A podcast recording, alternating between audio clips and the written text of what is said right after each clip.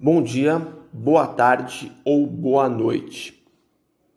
Meu nome é Adriano Vretaros, sou preparador físico de alto rendimento e a gente vai discutir hoje é, sobre hipertrofia muscular nos jogadores de basquete.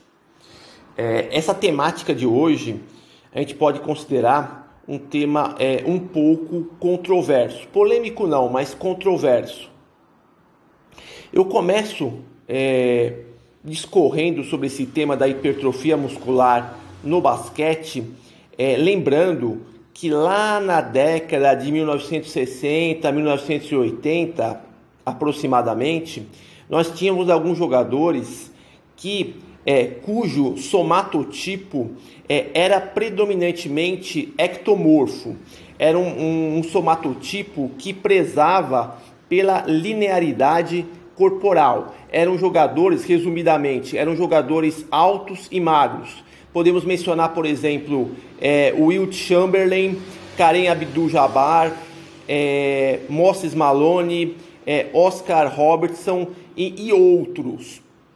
Já é, nas décadas, na década atual, 2020, 2021, é, nós temos jogadores de basquete é, cujo somatotipo é predominantemente mesomorfo.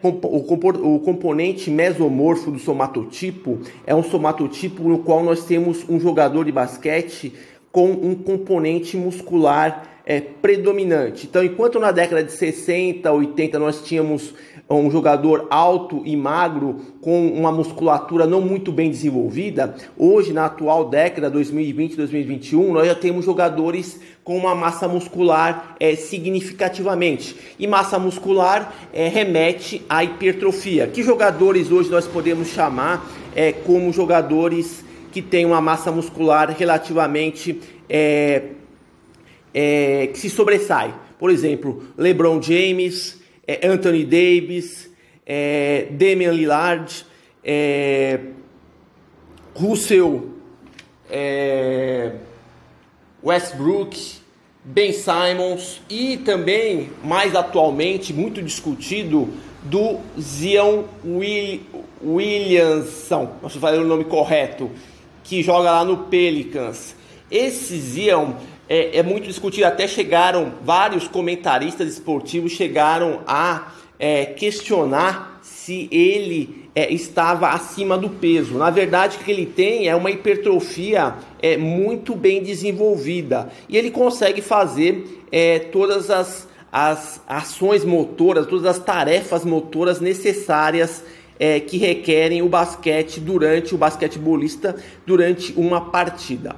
É, quando a gente fala de hipertrofia muscular, só para é, subentender, está falando de aumento é, da massa muscular por meio da seção, do aumento da seção transversal do músculo. Isso é obtido por meio da anabolização de tecido muscular, que tem um impacto é, sobre é, a ação hormonal que afeta diretamente nesses ganhos de massa muscular.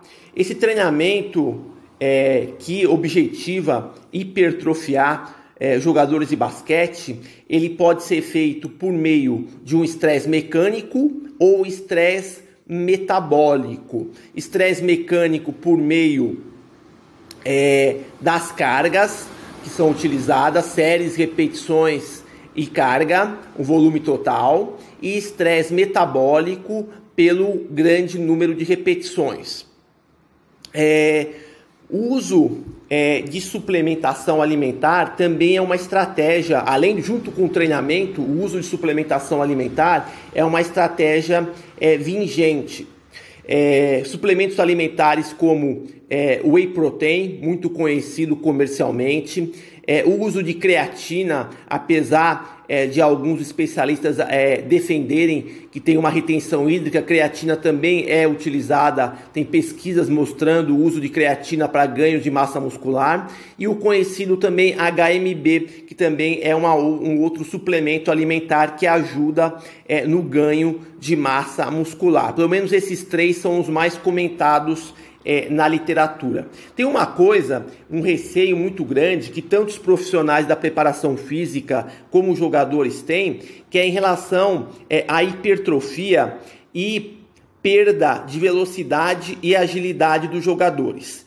Nesse ponto, a gente pode dizer o seguinte: nós temos jogadores que têm uma genética mais propensa para ganhar massa muscular e outros que, te, que demoram um pouco mais para ganho de massa muscular. Esses que têm uma, uma propensão genética mais fácil de ganho de, ganho de massa muscular é que precisam é, tomar alguns cuidados. É, e quais seriam esses cuidados? Trabalhar junto com o ganho, com a hipertrofia, que é o ganho de massa muscular, a velocidade e a agilidade, para que não se perca é, esses dois componentes. Então, quando a gente pensa em desenvolver hipertrofia nos jogadores de basquete, nós temos que ter uma linha de pensamento a longo prazo.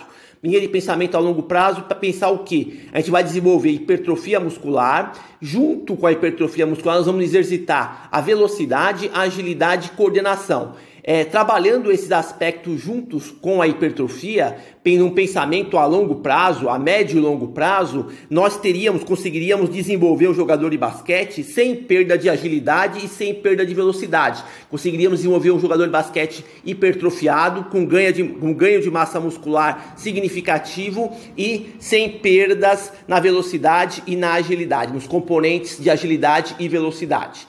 Por fim, vale dizer o seguinte: a hipertrofia muscular no basquete, ela tem como objetivo é, fazer com que o jogador, o jogador de basquete ganhe massa muscular, que a gente consiga construir um jogador de basquete forte e grande o suficiente para ganhar vantagem natural contra jogadores de menor porte físico e também criar uma estrutura corporal para fazer com que o jogador suporte as diversas colisões que ocorrem nas partidas, apesar de que o basquete é um esporte de contato restrito.